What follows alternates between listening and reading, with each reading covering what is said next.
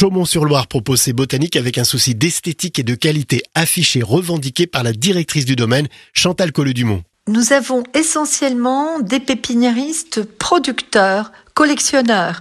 Ce ne sont pas des revendeurs, ce sont leurs propres collections euh, qu'ils entretiennent et développent avec passion, euh, qui sont montrées à nos visiteurs. Le cadre est assez extraordinaire. C'est dans une euh, allée qui n'était pas utilisée jusqu'à présent, très belle, euh, très euh, agréable. Et comme il n'y a pas de, de tente, il y a simplement toutes ces plantes exposées, on a l'impression d'un jardin extraordinaire, très concentré, avec beaucoup de couleurs, beaucoup de parfums, beaucoup de sensations et beaucoup de convivialité. C'est ce qui caractérise cette fête des botaniques. Vous pouvez trouver des géraniums, des graminées, des pivoines, des plantes d'ombre, des camélias, des bégonias, des arbres fruitiers. Vous pouvez les acheter, les contempler, recueillir des conseils et même participer à des conférences. Les botaniques, c'est ce week-end à Chaumont-sur-Loire, au nord de Tours, par l'autoroute A10.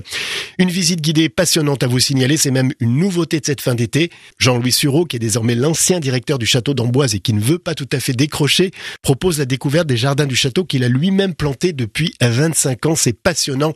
Les renseignements sur château-amboise.com. Et enfin, vous le savez sans doute, ce week-end, des milliers de propriétaires ouvrent les portes de leur demeure pour les journées européennes du patrimoine.